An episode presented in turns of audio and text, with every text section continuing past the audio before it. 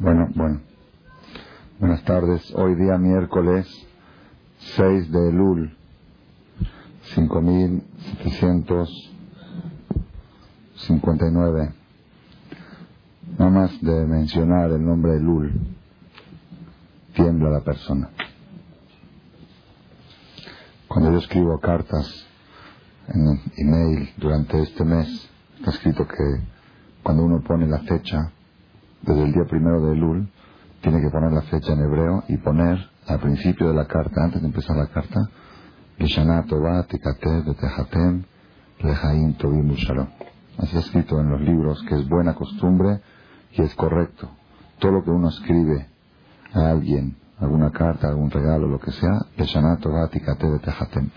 Más que todo, podemos pensar que aparte de dar una bendición a, al compañero, es para recordar que estos días son días trascendentales, que en estos días de, la, nuestra preparación que hagamos en estos días va a depender el futuro nuestro del próximo año y quizá de toda nuestra vida.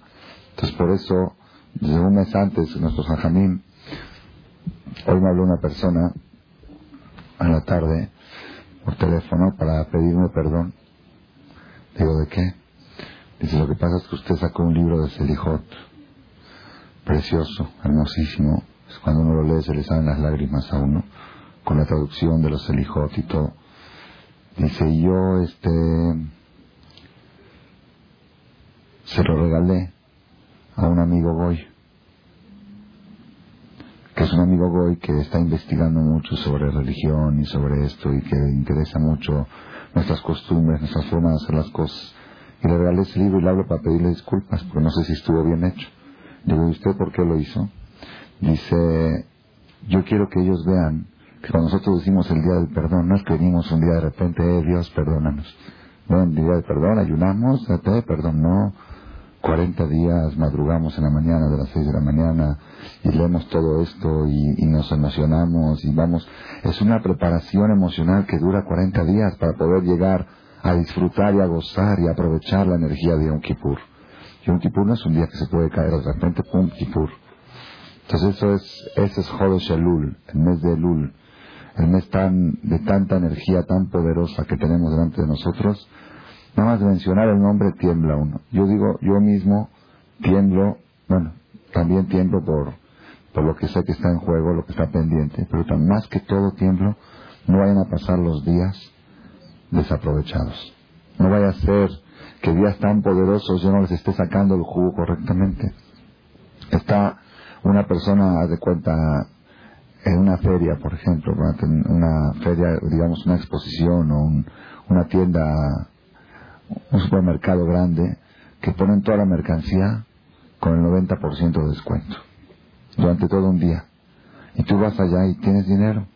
Pero de repente te entretienes en el café, en el este, y pasa el día y pasa la hora y ya el descuento pasa, o a veces anuncian 10 minutos, está el Jumex a la mitad de precio. Entonces no va rápido porque no va a perder yo el tiempo. Igualmente pasa acá, Dios en estos 40 días tiene venta de liquidación, venta de descuento. ¿Qué vende? Vende energía, vende fuerza, vende luz. Y esa luz automáticamente le da a la persona salud, le da a la persona éxito. Todas las cosas materiales dependen de lo espiritual. Es algo ultra comprobado en la Torah y ya científicamente también se está comprobando que aún estados de salud físico dependen del estado emocional, del estado mental de la persona. En la Torah está escrito que cuando una persona tiene una neshama fuerte, una neshama que ilumina, esa iluminación de la neshama hace que el cuerpo se cure también, que el cuerpo no se enferme. Todas las enfermedades, del, todos los padecimientos del cuerpo vienen por alguna oscuridad en el alma. Toda esa luz se puede obtener en los 40 días que hay desde Rosh de Shelul hasta Yom Kippur. Por eso digo nada más de mencionar la fecha, la persona tiembla. Ahora vamos a hablar un poquito de un tema que me llamó mucho la atención eh, en Shabbat, en el Sefer Torah y en la Torah. Y ayer, en la conferencia de ayer, lo transmití con mucha energía. Y ahora quiero dar otra faceta de este mismo tema para completarlo, porque no estuvo muy completo el tema, ya no dio el tiempo. La Torah dice así. Ustedes saben que después de Tisha B'Av hay siete aftarot. Aftará es lo que se lee después de la lectura de la Torah. Haftarah es como, la palabra Haftarah aquí sí como despedida. Para despedirnos de la Torah, leemos una parcela de los profetas, Nedim, de las profecías. Eso no voy a entrar ahora en detalle por qué se acostumbra, por qué quedó esa costumbre en el pueblo de Israel. Dicen que esta costumbre fue implantada en los tiempos que los Goim querían destruir la cultura judía y les prohibían leer la Torah, les prohibían sacar el Sefer, sacaban el Sefer pena de muerte. Entonces los ajamín dijeron que no, como no es una mitzvah que hay que entregar la vida por ella, sacar el Sefer, entonces que no lo saquen, que no saquen el Sefer, que recen sin Sefer, para que no haya peligro de muerte. Pero para hacer algo que sustituya al Sefer, leían profecías que estaban relacionadas con algo, con algún tema de la perashá de la semana. Y establecieron, establecieron 21 versículos mínimo. ¿Por qué 21 versículos? Porque en Shabbat suben 7 personas al Sefer y cada persona cuando sube al Sefer mínimo tiene que leer 3 versículos, menos eso no se puede. Entonces 7 por 3, 21. Entonces cogen 21 versículos del profeta que tienen alguna relación con los temas tratados en la perashá y eso sustituía a a, la Después, cuando se quitó el decreto y ya se permitió sacar la Torah, los también dijeron que dejaron la tacana de leer también profecía. Quizá fue una señal de Dios que les quiso decir que no es suficiente con leer la pura Torah, hay que leer también parte de los profetas, principalmente para el Galut, para la diáspora, que los profetas básicamente hablaron para esa época. Entonces por eso quedó ya establecido que se lee también la Torah y también se lee parte de las profecías. En las siete semanas posteriores a Tisha las haftarás que se leen no están relacionadas con la perashá de la semana. Uno ve, dice, no, no veo la relación. Pero son siete haftarot de consuelo, así se llama. Shiv'a de Nehamata. Desde Tisha hasta Rosh Hashanah hay siete semanas de consuelo. Y cada Shabbat y Shabbat se lee una aftará, unas palabras bonitas que Dios le dice al pueblo de Israel de consuelo por la destrucción del Betamidash. ¿Ok? Y vamos a ver la aftará de la semana última, ¿cuál fue? De la Perashá Shofetim. Voy a leer dos, dos versículos, sobre eso va a girar la charla de esta tarde. Dice así, y después también quiero demostrarles que de alguna manera encontré una relación muy estrecha entre la Aftará y la Perashá, a pesar de que en esas siete semanas es la excepción de que no habla de temas de la Perashá, sino habla del consuelo. Sin embargo, vamos a ver ahora que dentro del consuelo hay una relación muy estrecha entre la profecía esta con el tema, para mí, central de la Perashá de la semana pasada. Dice así, en Isaías 51, dice el profeta, dice el nombre de Dios. Anoji, anoji, gumenajemjem, dice Dios. Yo, yo soy el que los consuelo a ustedes. Mi at batirei yamut. ¿Quién eres tú? Se dice Dios al pueblo, dice, mi at. ¿Quién eres tú, batirei, para tener miedo? yamut, de personas mortales ben Adam de seres humanos, Hatzir y Naten, que como la planta del, como la hierba del campo se marchitan. ¿Quién eres tú para tener miedo? ¿Qué frase, qué frase hasta se escucha raro? ¿Quién eres tú para tener miedo? Pues justamente porque no soy nadie, por eso tengo miedo. No, no, sería la respuesta esa. Dios le dice, Miat, ¿quién eres tú? ¿Qué quiere decir esa expresión, esa expresión quién eres tú? Y sigue diciendo el segundo versículo, Matishkach Adonai Oseja, te olvidaste de Dios, tu Hacedor, Dios que te creó, Note Shamaim, el que extiende los cielos, Yosed Ares, el que implanta la tierra, Batufajet Tamid Kolayom, y tienes miedo todo el día, mi peneja mata Metzik por la furia del, del dañador, del ladrón, del asaltante, del aigide, del chofer, del plomero, de lo que sea, todo el día estás con miedo de gente. ¿Y dónde está la furia del dañador? Metzik es el que te quiere hacer daño. ¿Dónde está? ¿De qué tienes miedo? Dice, no, dice, ¿quién eres tú? Danojía Hashem lo queja, yo soy Dios tuyo, roga Yam, que calma los mares, yo hago levantar las olas, las hago calmar. Hashem no. Y así le sigue diciendo al pueblo de Israel palabras de consuelo. ¿Cuál es el consuelo? ¿Quién eres tú para tener miedo? ¿Qué quiere decir quién eres? ¿Qué quiere decir quién eres? ¿Pero por qué dice quién eres tú? Explica aquí abajo el Malvin, un comentarista impresionante de la Biblia, estuvo hace como doscientos y pico de años, dice así, ¿quién eres tú? Le dice, Enima Klal, yo no te conozco, tú no eras así. Le está diciendo el marido a la mujer, cuando yo te conocí de novios y de casados, ¿no eras así? ¿Qué te pasa? ¿Quién eres tú? Le dice Dios al pueblo de Israel, Lahani Omer, Miat, Enech Odam tú no eres el pueblo que era siempre, el pueblo que yo rescaté de Egipto, que ellos nunca tenían miedo de las personas, siempre estaban, estaban confiados en mí y iban con firmeza y con seguridad adelante. ¿Quién eres tú? No te conozco, eres otra. Me la cambiaron. Tú no eres la misma. Es lo que está reclamándole Dios. Dice, yo soy Dios el que los consuelo. Confíen en mí y van a salir adelante. Que están todo el tiempo teniendo miedo que el no me vea, que el no me diga, que no me haga. Nadie te puede hacer nada si yo no autorizo. Mientras tienes la protección mía, nadie te puede dañar. ¿Quién eres tú? No te conozco, tú no eras así. Tú no eras cobarde para estar todo el tiempo con miedos. Ten miedo, pero no más de uno. No de miles de personas. Ten reverencia y temor nada más del que maneja todo, no de los manejados. Todos los silliros y todas las silliras y todos, los ladrones, los secuestradores y todo, todo, todo está manejado. Y los temblores y los eclipses y los, todas, todas las cosas están manejadas de arriba. No te, no, te fijes en los problemas, fíjate en quién los manda, en quién los administra. Confía en Él. Todo, todo, nadie te puede hacer daño. Escucha bien, nadie te puede hacer daño sin autorización del Creador. Si una persona no le toca recibir algo, no lo puede recibir. Ahora, ¿el libre albedrío dónde entra? El libre albedrío entra, Dios no dijo que Él te lo va a hacer. Dios dijo, esta persona tiene que recibir ahora, por X motivo, para su bien, por X, tiene que recibir un, golpe, tiene que recibir una caída. Tiene, esa caída puede ser que tropiece y se caiga, o puede ser que alguien lo empuje y lo haga caer. Eso ya es libre albedrío. ¿Cómo te va a llegar a ti ese problema? Eso Dios no lo marca, eso es libre albedrío, porque tú lo tienes que recibir, eso sí Dios lo marca. Nada puede suceder de por sí solo, no existe. Entonces, ¿quién eres tú para tener miedo? ¿Por qué tienes miedo de miles de cosas y no te fijas en mí que yo manejo todo? No, yo, Dios, dice Hashem, no existe un problema que no pueda resolver. No existe.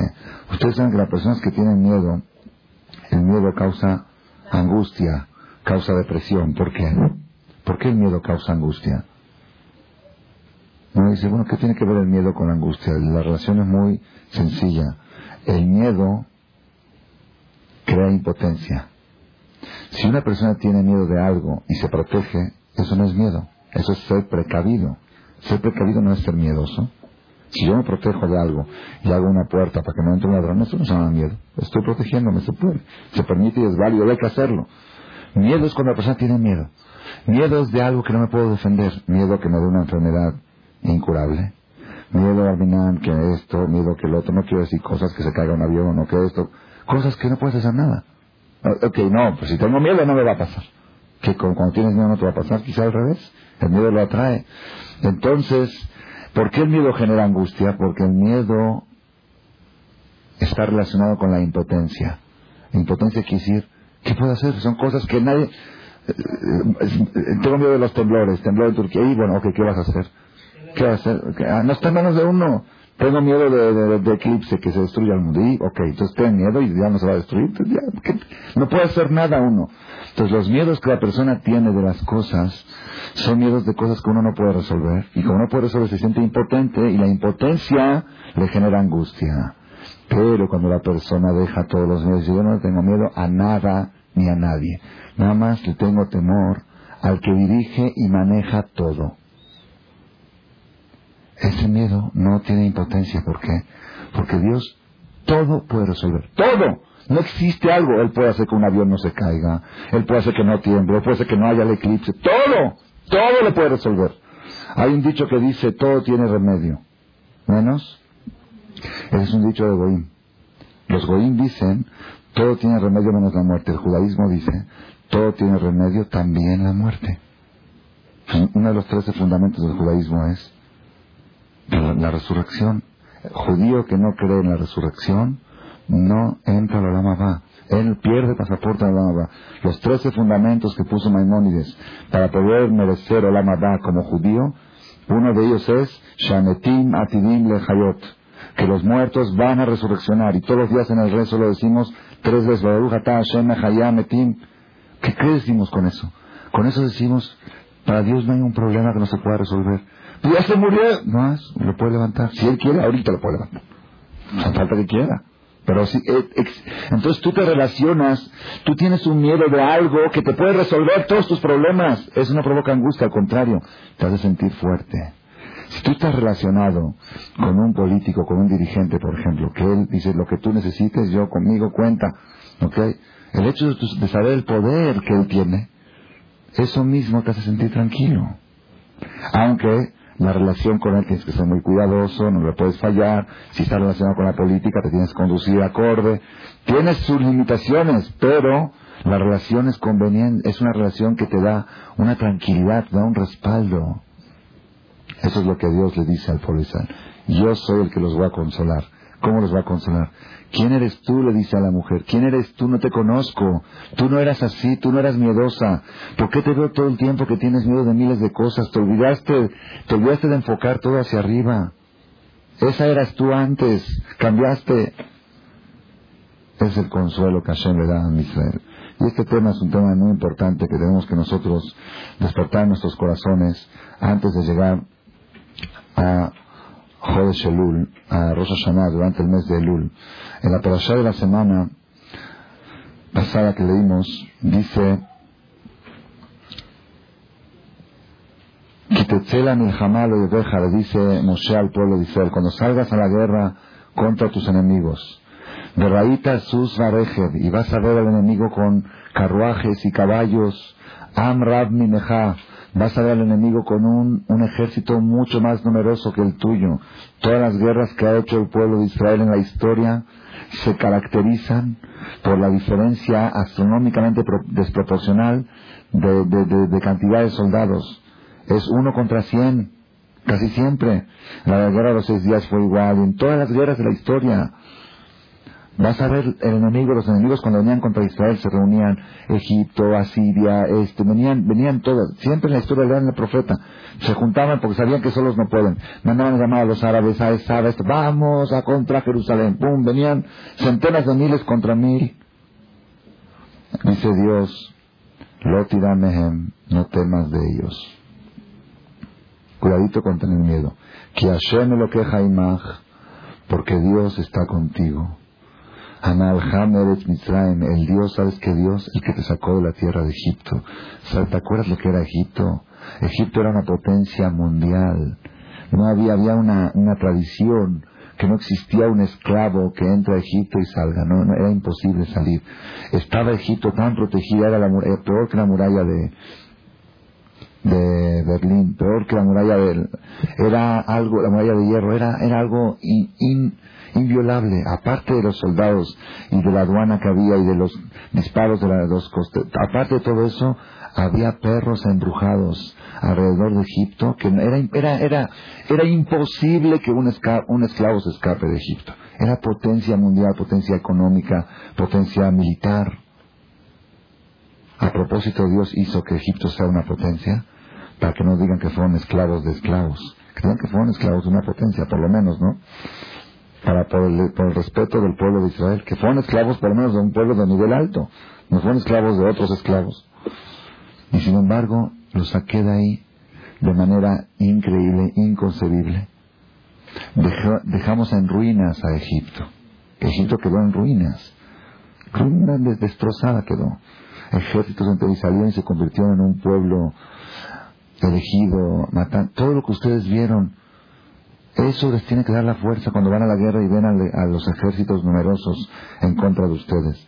La persona en la lucha de la vida a veces también dice, es que no puedo, tengo muchas adversidades, el Yetzirará tiene muchas armas en contra de nosotros, por acá hace algo para hacerme enojar, y por acá hace algo para hacerme gritar, y por aquí para debilitar mi fe. No puedo, no puedo, me siento muy débil. Dice Atrón, no temas, porque Dios está contigo, el mismo Dios que te sacó de Egipto.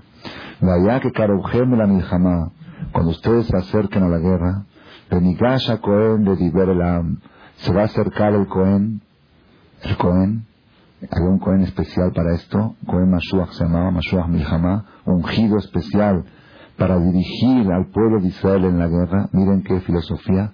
¿Quién era el dirigente del pueblo de Israel en la guerra? ¿Quién era un Cohen? Un Cohen Gadol. Es decir, lo máximo de espiritualidad y él los acompañaba en la guerra. Y él, antes de salir a la guerra, les decía, Gamar les decía a ellos, Shema Israel, escucha Israel, Atem Kerevim Ayom la dejen, ustedes se acercan hoy para guerrear contra vuestros enemigos. Adierach Levavhem, que no se debilite, no se de vuestro corazón. Al Tireu, no teman, de alta no se acongojen, de alta Arzu, y no se no se rompan, no se sientan, no se acobarden delante de ellos. ¿Por qué?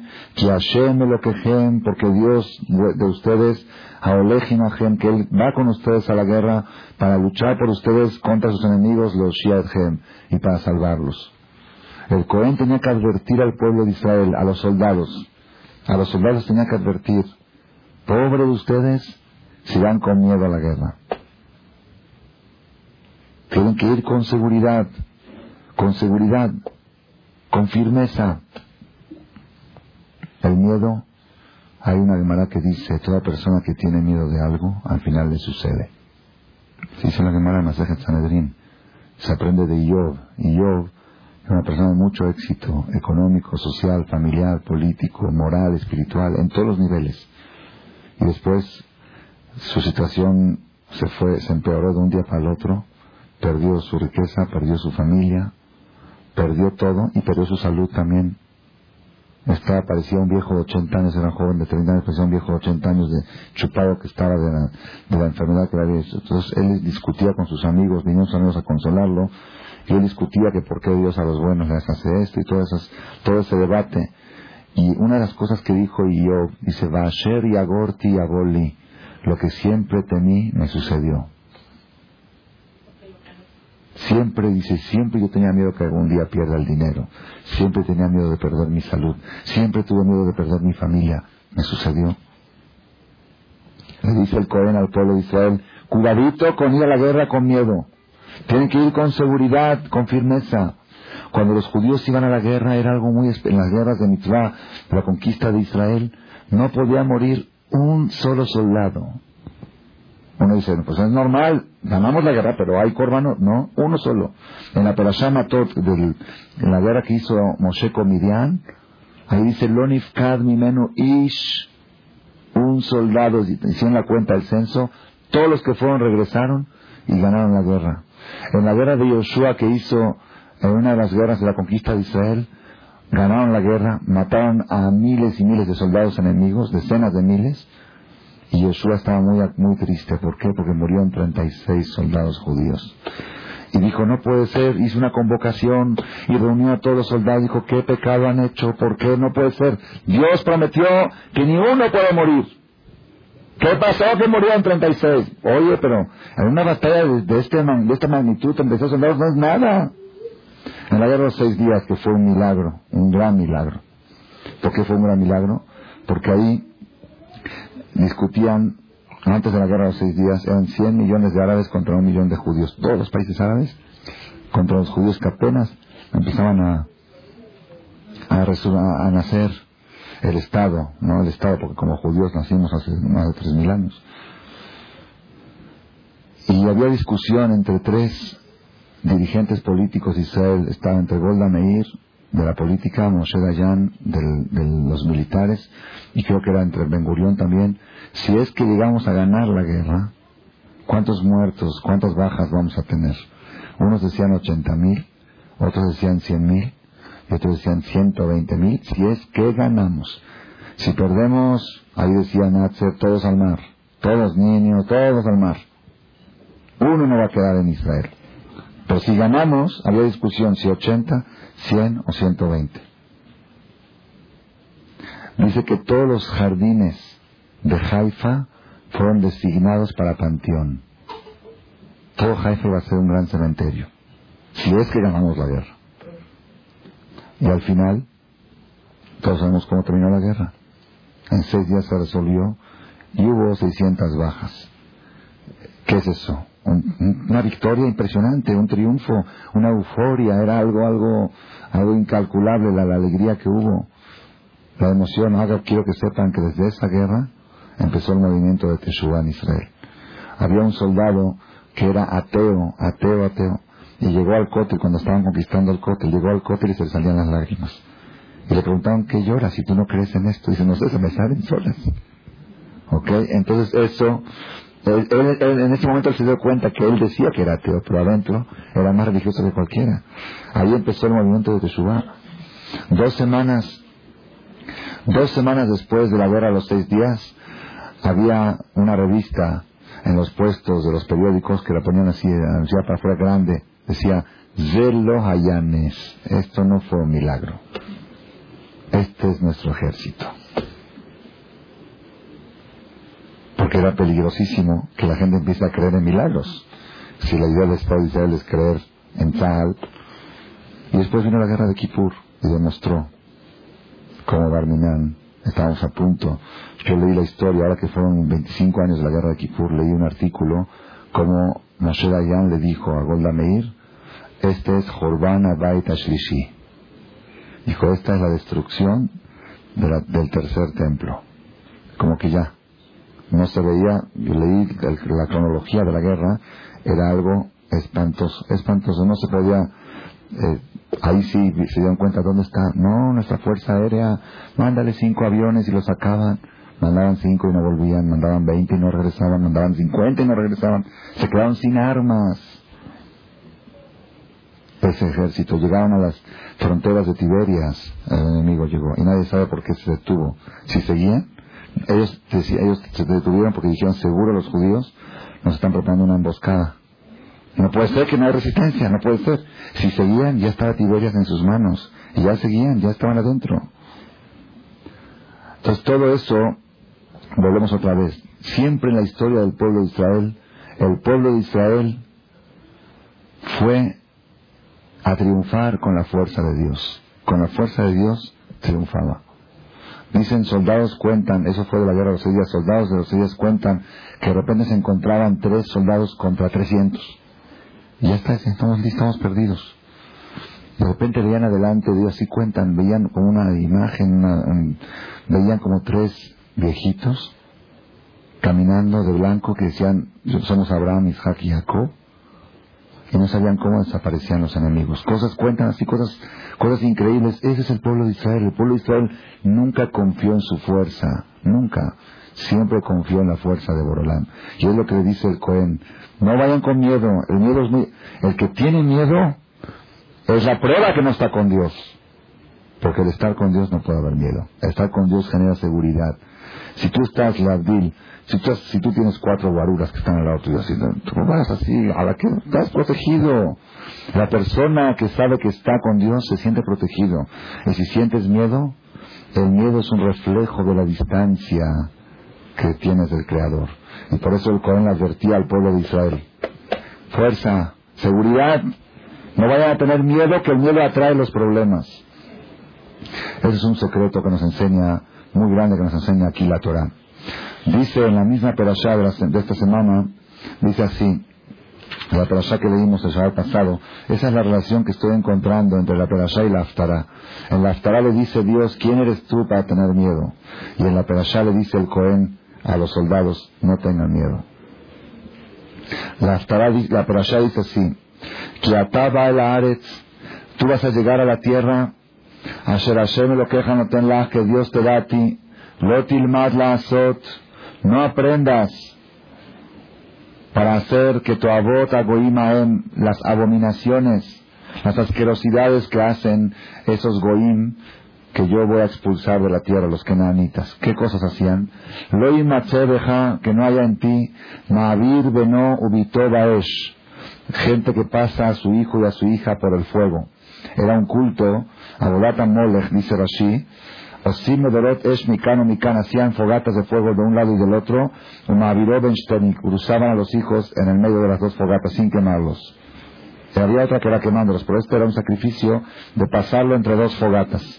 ¿ok? Una especie de como que ese culto no lo vayan a hacer. Tampoco pueden hacer Kosem Kesamim. No puede haber, no puede existir dentro de Israel Kosem Kesamim. ¿Qué es Kosem Kesamim? Gente que hace tipo, ¿qué es magia? No es magia. Yo sé que Kosem es magia, pero así dice así. Es de Kosem, ¿qué es Kosem? Aojez et Maklo, el que agarra su bastón. Romer, imelech, imlelech. Si se me cae para la derecha, quiere decir que es buena suerte. Si me cae para la izquierda, quiere decir que es mala suerte. ¿Ah? Superstición. Dejen Omer, y así está escrito en el profeta, Amibe al mi pueblo en vez de consultar con Dios, van y consultan a su madera, a su palo, para la derecha, para la izquierda. Eso es Kosem, que también es prohibido de la Torah. Meonen, tampoco puede haber personas que hagan Meonen. ¿Qué es Meonen? Dice Rashi, Rabbi Akiva Omer, el unot neonot. Rabbi Akiva explica, son los que ponen fechas, que dicen, esta fecha es buena para empezar un negocio, esta fecha es buena para esto, hoy no vengas a cobrar, no quiero empezar la semana con el pie izquierdo, que, que, le ponen fechas, el judío no tiene fechas, para el judío domingo, lunes, martes, miércoles, es todo igual, Dios es la suerte, no es otra cosa. No depende uno de las estrellas para tener buena suerte, depende de la comunicación con Dios. Entonces no vayas a ser de aquellos no, no aprendas esas asquerosidades de esos goim que ponen fechas para las cosas. Dice esta fecha es buena, no hay fecha buena. Todo es bueno estando con Dios y todo es malo lejos de Dios. Najesh, acá dice que no. Espérense, espérense. Najesh, ¿qué es Menajesh? Menajesh es una persona que dice pitona flamipid. Se le cayó el pan de la boca, barminan, que sí que se le va, que va a perder el pan, que va a perder la parnasá. Tzviv, sikoba derech un venado le cruzó en el camino, se le cruzó un venado, mirando un gato negro, que que le va a pasar algo, lo halen. O maclona falmiado, se le cayó el paraguas, quiere decir que se le va a caer, de, no sé, la pierna, todo ese tipo, todo eso, eso se llama menajesh, prohibido, esas son abominas, hashef, tampoco haya brujerías dentro de ustedes. De Jover Haber, que es Jover Haber, gente que junta víboras o alacranes a un lugar para hacer algún tipo de brujerías. De Shoel Ob, que es Ob, una brujería que se llama Pitón, que una brujería que empieza a hablar la persona desde su axila. En vez de hablar de la boca, cierra, la boca y empieza a hablar de la axila y atrae muertos, almas de muertos y empiezan a hablar de la axila. Que no hayan ustedes eso. De, de es otra cosa. Ideoní es una, un animal que se llama Idoa, que agarran un hueso de ese animal y se lo ponen dentro de la boca y el hueso empieza a hablar también dentro de la boca con brujería. De Deresh la Metim, tampoco personas que consultan con los muertos. Acá trae de qué manera lo hacían. Que un cráneo y empezaban a, hacer bajar el alma y hablar con él, todo tipo de cosas. Todo eso no puede existir en ti. ¿Por qué? Porque esa asquerosidad, esa abominación de Dios, todo el que hace eso. y por estas abominaciones, Hashem lo queja Morisho tan tan Dios nos va a expulsar de la tierra de Israel. Tú no puedes hacer eso. Tamim ti hoy Hashem lo queja. Tú tienes que ser íntegro con Dios, inocente. Dice Rashi que es tamim, italej y movit sé inocente con él, de techapelo, ten esperanza en él, de lotach kora jaratirot, no investigues futuros, el acolma sheavo aleja, todo lo que Dios te manda, kabel mimut, recíbelo con integridad. Si tú eres también, vas a estar siempre con Dios. Pues tú empiezas a acudir a ver qué brujerías, qué va a pasar, qué no va a pasar, qué dijeron, que, que el eclipse, que se va a destruir. Nada. A ti nada más lo único que tienes que preocuparte es estar íntegro con Dios y esperar, tener esperanza en Él. Nada más. Nada más no confiar en, en ninguna otra babosada, en ninguna otra tontería. La persona que acude a estas cosas, entonces esas cosas pueden tener influencia sobre él es, sabido. La brujería puede influenciar solamente en un judío que se entregó a ella, que acudió a ella, las tazas y todo ese tipo de cosas. ¿Por qué? Que a Goima porque los Goim estos, a que tú vas a expulsar a ellos, el Meonenim del Kosenim Ishmau, ellos hacen caso a brujos y a magos y a todo tipo, ese tipo de, de personas, de astrología, de atá, pero tú, Logen, Natal de Hashem lo queja. No es esa la, la, suerte que Dios te dio. Dios te dio la suerte de no depender de supersticiones, depender directamente del que manda todo. Así un ejemplo por Israel le mala mazar. Israel están por encima de las estrellas. ¿Qué quiere decir? Ahorita está lloviendo. ¿Puede una persona no mojarse? No. Tiene que poner un paraguas. ¿Cómo puede una persona no mojarse sin usar paraguas? Ah, estar arriba de las nubes. El avión está arriba de las nubes, no se moja. Está uno arriba de las nubes y dice, qué día bonito, mira el sol, qué bonito, está negro abajo, un diluvio, se está inundando el, país de abajo. No, que tú cuando, cuando estás en el avión y vienes de viaje, dices, mira qué día precioso me va a tocar llegando. Y de repente cuando empieza a bajar y pasas nubes, que, de repente se puso feo, no se puso feo de repente. Siempre estuvo bonito, nada más tú estabas arriba de las nubes, estaba todo bien. Te metiste por abajo, pues está feo el día. El pueblo de Israel está, puede subir, tiene un cohete para subir por encima de la suerte, por encima de las estrellas, por encima de la astrología. Tú estás con Dios en el trono celestial. Si tú te bajas abajo de las nubes, pues ahí estás bajo, influencia de las estrellas, necesitas y necesitas todo tipo de cosas. Pero tú estás con Dios, no necesitas nada. El otro día una, persona me trajo un Sheb, un, joven que estudia todavía me dijo, es, es bueno, lo agarro, lo agarro. Dije, no sé, yo nunca en mi vida lo usé. Si quieres usarlo, no sé, no sé, no sé si es bueno, si es malo. Pero ¿por qué, ¿por qué tenemos que depositar nuestra fe en esas cosas? Tenía yo un alumno, Malte Shubá, que cuando yo lo conocí no creía en Dios. Me dijo, a mí primero demuéstrame que existe Dios. Después ya Baruch Hashem fue creciendo, ahí está Shomer Shabbat, Tevilá, muchas cosas más, Baruch Hashem, todavía está avanzando cada vez más. Él era campeón de golf, soltero todavía, campeón de golf. Cada vez que se iba al golf, su mamá decía, llévate esto, llévate, póntelo en, tu, en, tu, mochila. Y le decía, mamá, ¿y eso para qué sirve? eso es para protección, eso te va a ayudar a que tengas buena suerte. Le decía, entonces dame una más grande. ¿Por qué Entonces, ¿por qué me das una tan chiquita? ¿Qué te burlas de nuestras tradiciones? Esas son nuestras tradiciones. Nuestras tradiciones Shema Israel, eso es lo que te protege. La mezuzá te protege, el tefilín te protege, las mitzvah, y no la mezuzá en sí, no el tefilín en sí. La mitzvah del tefilín es la que te protege, la mitzvah de mezuzá. No el estuche te protege, sino la, obra de bien que haces, esa es la protección de Am Israel. No, eso es otro tema, Shemirah, porque ahí está también está el nombre de Dios y la fe que uno tiene en el nombre de Dios que está ahí, esa es la fe. La fe es la fe es la protección, lo que protege a la persona más que todo. ¿Por qué Dios le da abominación el que hace estas cosas? ¿Por qué? Porque la gente que cree en todas estas cosas no comprometen. No se compromete. Tú haz lo que quieras y lleva tu shebbe. Come cerdo, come, pero con el shebbe estás protegido. Haz lo que quieras. ¿Ah? Es más fácil, ¿verdad o no? Pero la otra protección que es, cuídate de mitzvot, haz mitzvot, no hagas averón, no hables la shnara, no, hagas pleitos, pues es más difícil, es más fácil con el Sheb estar protegido. ¿verdad? Y por eso Dios dice, eso es abominación. ¿Por qué? Porque eso es escaparse de compromisos, escaparse de la integridad, escaparse de la superación. Todo ese, todo ese tipo de cosas de brujerías surgieron cuando la humanidad quería no estar comprometida con nada moral, nada más tener cosas que lo protejan sin compromisos de superación personal. Y la Torah exige para tener protección la superación. Te superas, estás más protegido. Te deja de superar, estás más vulnerable. Entonces por eso Hashem reclama ¿Quién eres tú para tener miedo? ¿Por qué tienes que estar buscando shebbes y cosas raras? Dirígete a la fuente. Tú tienes las armas para protegerte. ¿Cuáles son las armas? ¿Qué le decía al Cohen? ¿Qué le decía al Cohen Gadol a, los, a los soldados? Shema Israel, aten, me escucha Israel. Ustedes se acercan ahora a guerrear contra el enemigo. ¿Por qué le decía esta frase, Shema Israel? Ustedes vieron que cuando hay una situación de peligro, se llama Israel, así uno dice, o cuando de repente dicen, oye, es que van a venir a visitarte 20 personas, ay, Shema Israel, no tengo la... ¿Por qué decimos Shema Israel? ¿Qué tiene que ver Shema Israel con eso? ¿Qué quiere Shema Israel? Escucha Israel.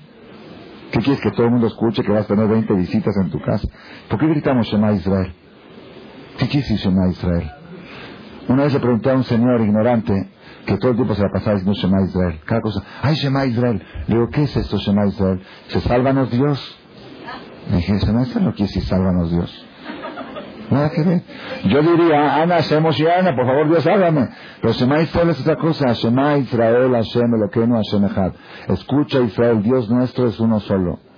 ¿Por qué decimos eso en cualquier situación de, de miedo, de peligro? ¿Por qué? Yo creo que se aprende, se aprende de aquí. No, yo, yo cuando era chico pensaba que por si nos pasa algo, que sea lo último que decimos. ¿No? Porque la persona se va del mundo con Shema Israel. Pero no, no, no, entonces con las visitas no tienes que decir eso. Cuando, cuando el niño ensució la, la casa no tienes que decir Shema Israel, ¿verdad? ¿Por qué decimos, se aprende de aquí, esta por allá? El Cohen le decía a, los soldados cuando iban a la guerra, escucha Israel. ¿Qué quiere escucha Israel? Dice Rashi. Afilu en Bajem Zehut era Kiryat Shema Bilbad.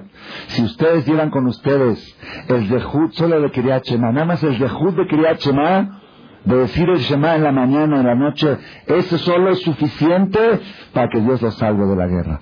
Por eso les recordaba antes de la guerra, Shema Israel, ustedes dicen Shema Israel en la mañana, dicen en la noche, ya vayan seguros. Entonces, por eso cuando tenemos una sensación de peligro gritamos Shema Israel. ¿Para qué? Para recordar ante Dios, nosotros somos aquellos que gritamos todos los días, dos veces con amor, Shema Israel, haciendo lo que nos. Eso, eso que nos proteja. La mitzvah del Shema Israel que nos proteja. El recordar todos los días que hay un solo Dios, que nada en el mundo puede hacerme algún daño si Él no lo autoriza, si Él no lo permite. Esa fe me da, mira, fuerza. Dice Rabhaim Bolojin, en un libro que se llama Nefesh Haim, algo impresionante, impresionante. Dice, cuando una persona se encuentra en una situación de peligro, y un peligro grave, ya están por dispararle o algo así, una situación de peligro de cualquier tipo. Si la persona en ese momento cierra los ojos y se concentra, una concentración absoluta de tres palabras, en Od mi levado, no hay ninguna fuerza fuera de Dios. No hay. Nadie me puede hacer nada, ni el que está aquí con la pistola. No me, nadie, si Dios no quiere, nadie, aunque nada, no me puede, no me puede, nadie me puede hacer nada. Si se concentra en eso y no se desconcentra en un segundo de este pensamiento, le pueden disparar y la bala no le pega. Así dijo Rabhaim Bolojin. Eso lo dijo hace 200 años.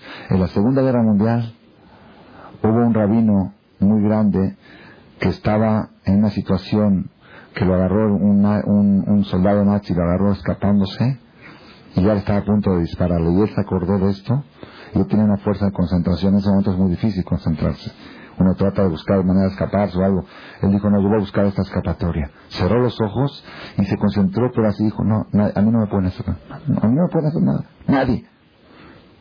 Dice que él no sabe cómo de repente apareció en otro lugar y se escapó. Y se salvó y llegó a Israel. Y él mismo lo contó.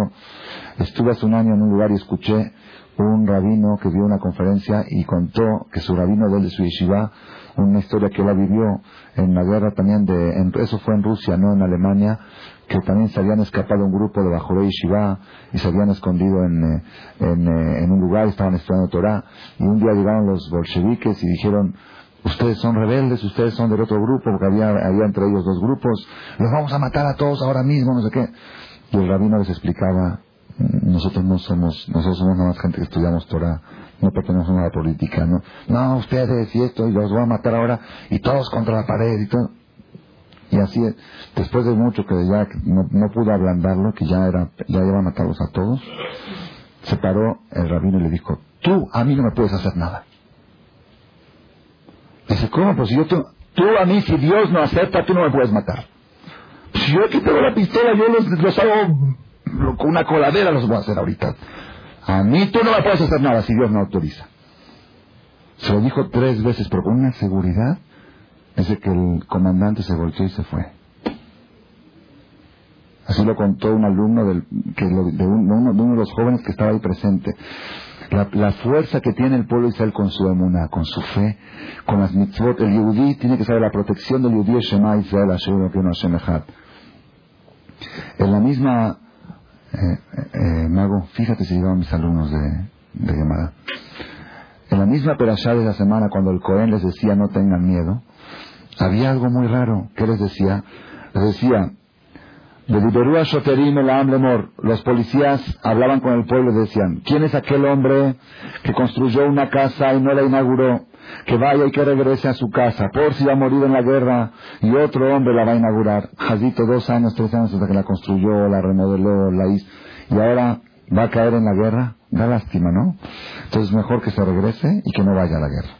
¿Y quién es el hombre que plantó un campo y no llegó a, estrenarlo porque el campo de uva, de viñedo, los tres años primeros no se puede usar la fruta, hay que tirarla. El cuarto año hay una mitzvah de rescatar la fruta por dinero, mandar el dinero a Jerusalén y entonces se puede comer la fruta. Aquel que no llegó al cuarto año, que estaba en el cuarto año y todavía no alcanzó a rescatar la fruta y a disfrutar de su campo, que, que regrese, que no vaya a pelear por si va a morir en la guerra y otro hombre va a estrenar su campo. ¿Y quién es el hombre que se comprometió con una mujer y no se casó con ella?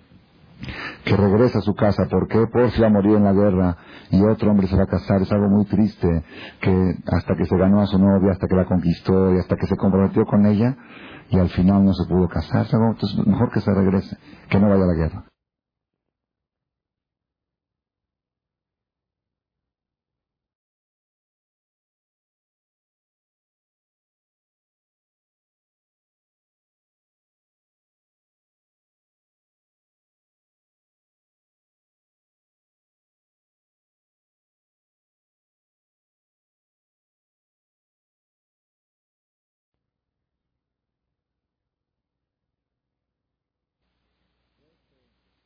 Trece, que no vaya a pelear por si va a morir en la guerra y otro hombre va a estrenar su campo.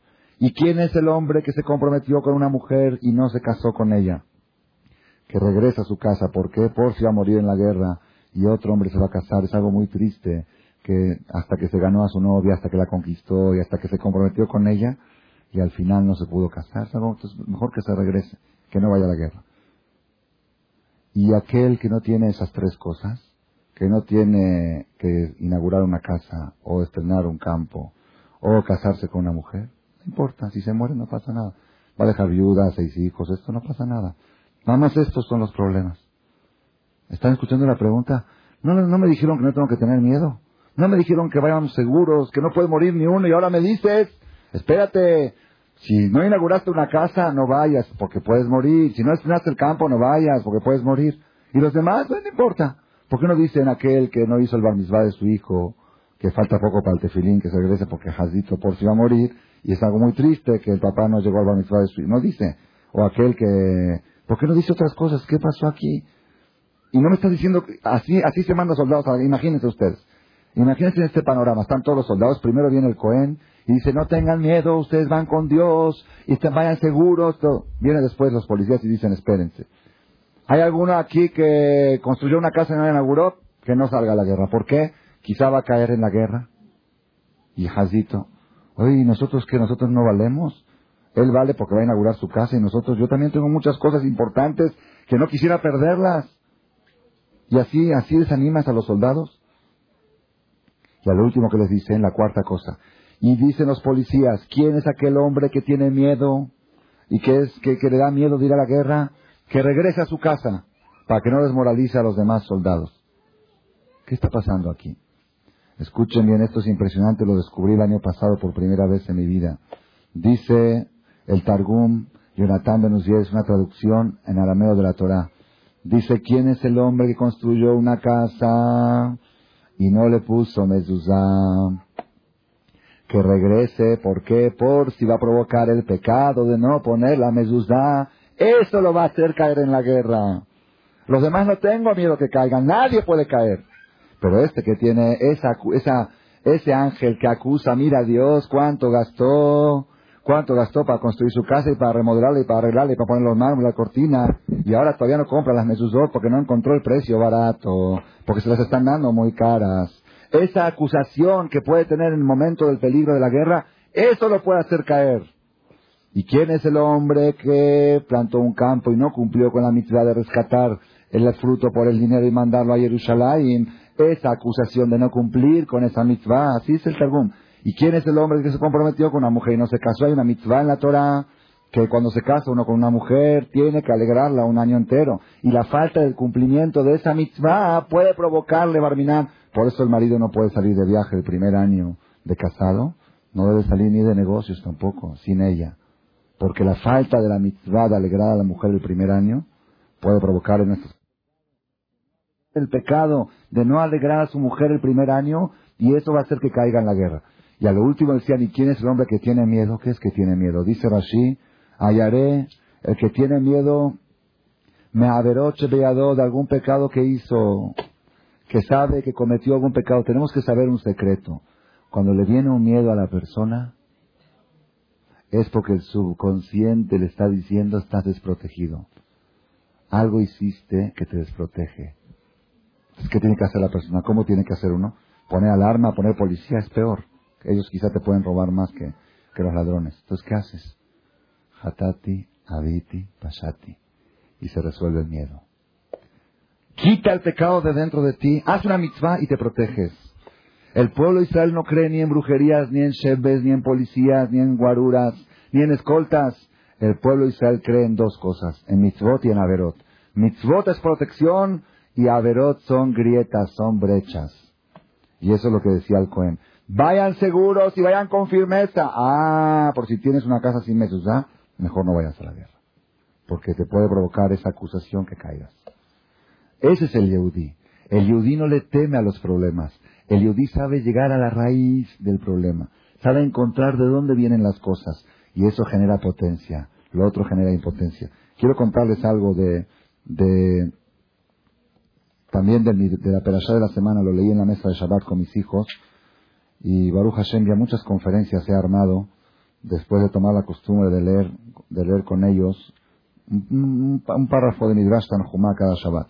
Y esto para mí fue nuevo. Dice acá que había una vez, Maasé, sucedió una vez con Rabí Anay y Rabí Ohanan, que estaban sentados en los portones de Tiberias. En la entrada de Tiberia, ahí acostumbraban a reunirse los retirados los filósofos, los científicos, gente que no, gente que le gustaba pensar, se ve que en los portones de las ciudades se reunían. Ahí estaban estos dos jajamim estudiando Torah entre ellos, y había ahí también dos astrólogos. Vieron dos judíos, voy a traducir directamente para no hacerlo más largo, vieron dos judíos que salían al trabajo, por, por los portones salían a su trabajo, iban fuera de la ciudad a trabajar.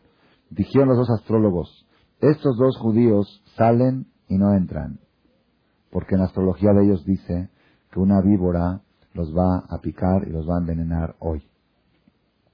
Escucharon Rabí Anay y Rabí Ohanan esta profecía de los astrólogos. ¿Qué hicieron? Se sentaron ahí en el portón todo el día. Dijeron, queremos ver qué tan cierto es lo que dijeron los astrólogos. En la tarde regresan estas dos personas, normal, felices, sonrientes, les fue bien el trabajo con su dinero. Rabu Otam, Rabbi Anay y Rabbi Hanan. Los vieron Rabbi Anay y Rabbi Hanan a estos dos judíos y le dijeron a los astrólogos, ¿no dijeron ustedes que estos dos judíos salen y no entran? ¿Que la víbora los va a envenenar? Dijeron, sí, está escrito en su, en su estrella. Le dijeron a Jamín, ahí está, salieron, Beshalom, Benichnesú, Beshalom, no les pasó nada. Los astrólogos se quedaron así y dijeron, no puede ser. Le dijeron a los judíos, Imbrúlanos, díganos, más citen vaya más de. ¿Qué hicieron el día de hoy? ¿Qué hicieron? No es la historia que ustedes conocen. Hay una nueva. Para mí fue nueva esta.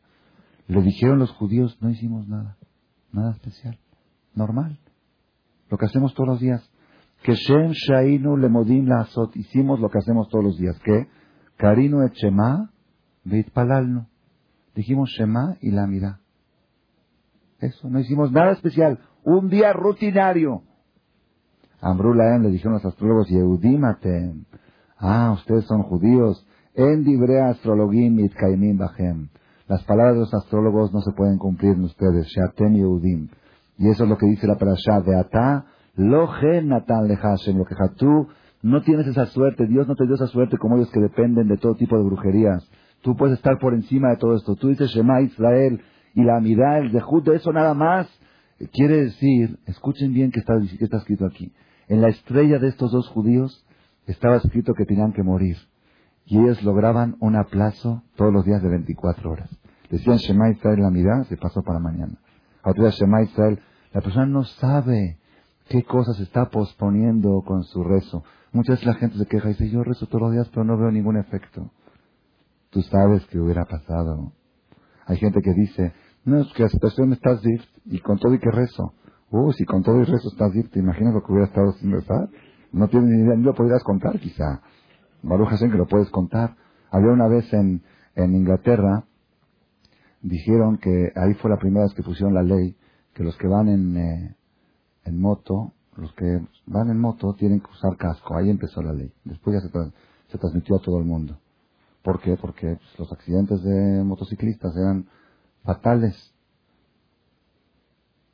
De repente una vez vino un, eh, un este, ¿cómo se llama? Un doctor, un médico importante que atendía urgencias. Dice, ¿saben qué? Cancelen esa ley. Que vuelvan a manejar sin cascos. ¿Por qué? Dice, desde que usan cascos hay más accidentes. ¿Por qué? Dice, diario me llegan 10 a las salas de urgencias. Dice, tonto, antes se iban al cementerio. Dice, ahora, por el casco, llegan a la sala de urgencia. Y si la persona a veces dice, no, mira, estoy rezando y me va mal. Y sin eso, sin el casco, quién sabe, ya no, ni lo cuentas. ¿Ok? La persona no sabe el efecto de las cosas que uno hace. Uno lee Teilim, uno dice Shema, uno da una acá, uno se calla una ofensa, uno evita un pleito y no sabe qué ruido hace eso en el Shamaim. Cuántas cosas negativas que tenían que suceder se frenaron por, dicen que el temblor que hubo en Turquía antier fue del mismo, de la misma escala de la que hubo en México hace un mes y medio.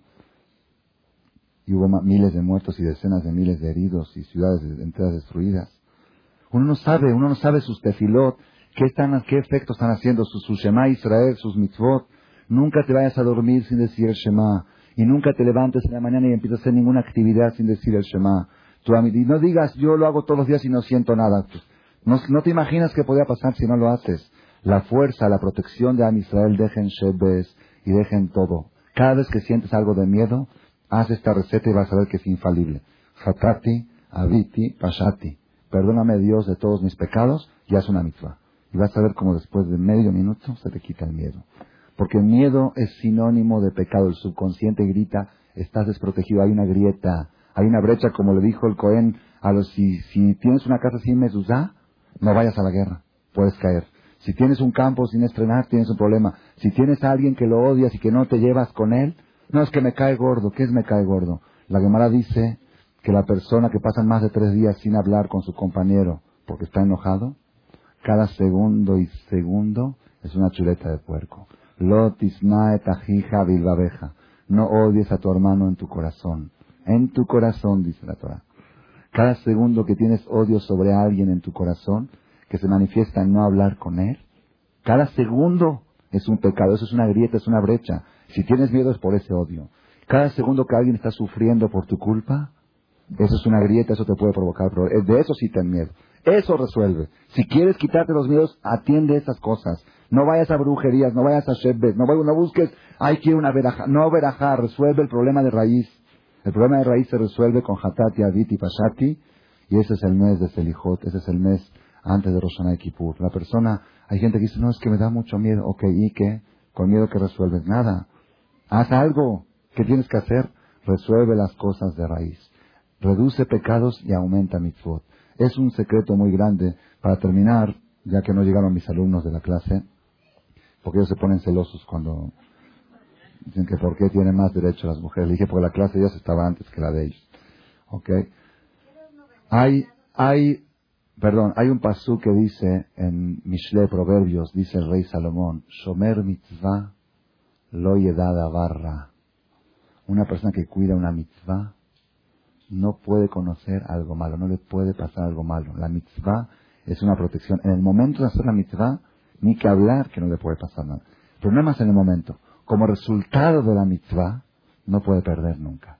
Es una, ley. La mitzvah misma tiene una protección. Es algo impresionante. Una vez estuvo aquí, invité al, tour de mi hijo hace unos años a un doctor urólogo que estaba haciendo Teshuvah. Un doctor muy importante, muy famoso, doctor de políticos aquí en México. Lo invité, vino al tour y vio al Mohel con barba, todos amontonados todo así, todo.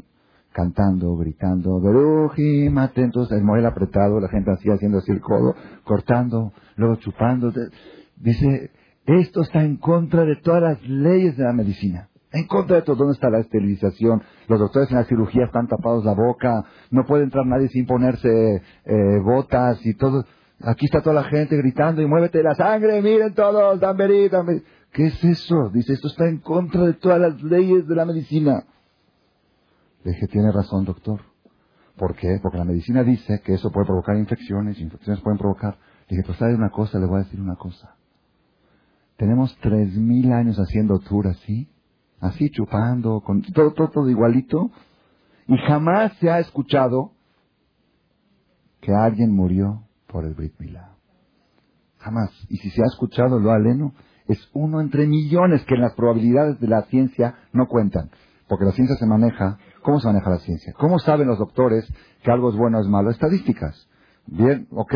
Aquí las estadísticas dicen que de cientos de millones de tours que se hicieron en la historia, uno no ha muerto por motivo de infección. De, no, no, ha sucedido. Entonces, una de dos. O la medicina está equivocada. O, y lo más probable es esto, que la medicina tiene toda la razón, pero el zehut de la mitzvah es tan fuerte que puede proteger en todas las circunstancias. La emoción de la mitzvah, la alegría, los aplausos, la canción, todo eso que se hace en ese ambiente, eso no permite que uno que hace una mitzvah le pase algo. Dije, de cualquiera de las dos maneras, usted se tiene que hacer religioso. Si la medicina se equivocó, entonces usted ya no puede ser médico. Y si la medicina tiene razón y la mitzvah está por encima de las estrellas, por encima de la medicina, pues haga mitzvot. Se quedó así, fue una de las lecciones más fuertes que recibió. Porque tiene razón, la medicina se basa en estadísticas. Él me está diciendo que esto está en contra de todas las leyes y yo le estoy demostrando que las estadísticas dicen que nunca ha pasado nada. Entonces, ¿qué quiere decir? Que la mitzvah es más poderosa que las estadísticas. Ese es el pueblo de Israel. Shomer mitzvah lo de la barra. Voy a terminar con una cosa más de la perashá de la semana próxima. En la perashá de la semana próxima hay una mitzvah muy rara en la Torah, muy rara. La mitzvah de Kantzipor, han escuchado ustedes seguro, la del nido de un pájaro. Cuando una persona va en el camino y encuentra un nido de un pájaro, dice la Torah, Lotika Jaem Alabanim. Prohibido, uno quiere, encuentra un nido, se quiere llevar a la paloma y a sus pichones. Se los quiere llevar a su casa. Dice, no, prohibido. Shaleach de Primero tienes que mandar a la mamá, a liberarla, y después llevarte a los pichoncitos chiquitos. Etabanim A los huevos o a los, eh, a los, este, ¿cómo se llama? A los pajaritos chiquitos, recién nacidos. Efrojim o Betzim, dice la Torah. Efrojim son recién nacidos o Betzim. A la mamá, mándala. Y a los chiquititos te los, te los puedes llevar. Y si yo me quiero llevar a la mamá, no se puede. Todos que entendían que por qué es, porque para que no sufra la mamá cuando ve que se llevan a sus hijos. No es cierto que cuando regresa y ve que no están sus hijos no sufre. No es eso. ¿Cuál? Entonces, una vez escuché esto de un jajam impresionante. Dice, uno va, se encuentra un nido, ¿qué quiere? Uno quiere agarrar una paloma, hacer la shejita y comerse la carne. Los pichecitos no tienen nada de puro hueso. ¿Qué dice otra? Manda, que diga al revés, manda a los hijos. Aparte los hijos tienen más futuro, van a crecer. Esta mamá ya vivió, ya esto. Cómete a la mamá y deja crecer a los chicos. ¿Qué mitzvah es esa? Manda a la mamá y llévate a los hijos. Explicó el jajam algo impresionante, impresionante. Es algo, una enseñanza Mamá, agradezco a Dios toda mi vida de haber acudido a esa conferencia. Fui de casualidad a todo para buscar algo y había un rabino extranjero dando una conferencia y me quedé a escuchar. Dice así, dice la paloma, normalmente la paloma cuando ve que se acerca una persona al nido o e, hacia ella, lo primero que hace es escaparse. Si es por naturaleza, tiene miedo que la atrapen. Es la naturaleza que tiene de que si viene, ve el peligro, que lo primero que hace es escaparse. Cuando vio esta paloma que se acerca a la persona a recogerla, y tú agarras a la mamá, ¿por qué no se escapó? Porque ¿cómo, cómo? es muy difícil, intenten alguna vez agarrar a una paloma, es muy difícil porque se escapan. Si él se quedó, ¿por qué se quedó? Dijo, yo no puedo, que me pase lo que me pase, yo no puedo descuidar a mis hijos. Por eso se quedó en el nido. Pero corres peligro, sí, pero yo no puedo dejar a mis hijos desprotegidos. No voy a ser yo esa egoísta que me voy a escapar y voy a dejar a mis hijos en el peligro. Me quedo aquí con ellos y lo que, le, lo que le, va, a pasar a ellos que me pasa a mí. No puedo yo salvarme a mí y dejarlos a ellos. Ah, la paloma arriesgó su vida para proteger a sus hijos, no merece que te la lleves. Por haber hecho una mitzvah no puede salir perdiendo. No puede existir, ese es el mensaje que hay en Kansipor. No puede existir una situación, ni siquiera un animal, que por hacer algo bueno salga perdiendo. Por haber hecho la mitzvah de quedarse cuidando a sus hijos, ¿al final te la vas a llevar? No. A ella la liberas. A los hijos sí llévatelos. Los hijos no hicieron ninguna mitzvah. Los hijos, pues para eso Dios los creó, para que la persona los coma, se los lleve, como todos los animales que tenemos derecho a comerlos. Pero la mamá, por haber hecho la mitzvah, porque si ella no hubiera protegido a sus hijos, se hubiera escapado, se podía escapar. Ella por quedarse a cuidarlos no merece. Shomer mitzvah, la protección de la mitzvah, lo he dado a barra, no puede hacer que le provoque algo mal. ¿Cuántas veces la persona a veces pasa que uno presta su, su carro a alguien y de repente le regresan el carro y fallan un poco los frenos? ¿Y qué le dice la amiga? ¿Ya ves? ¿Ya ves? ¿Te pasa por prestar? Prestan las cosas. Así es, el que presta. ¿Cuál es la filosofía judía? ¿Tú crees que por hacer una mitzvah yo vas a salir perdiendo? Bueno, pues estás viendo, mira, los frenos de todos modos se tenían que descomponer. Nada más que estaba decretado que se tenían que descomponer en la mitad de la calle y ibas a chocar. Ahora, por debajo de la misma, se descompusieron los frenos sin que choques. Al revés hay que verlo, es como el casco. Llegó a urgencias en vez de llegar al panteón. ¿Ok?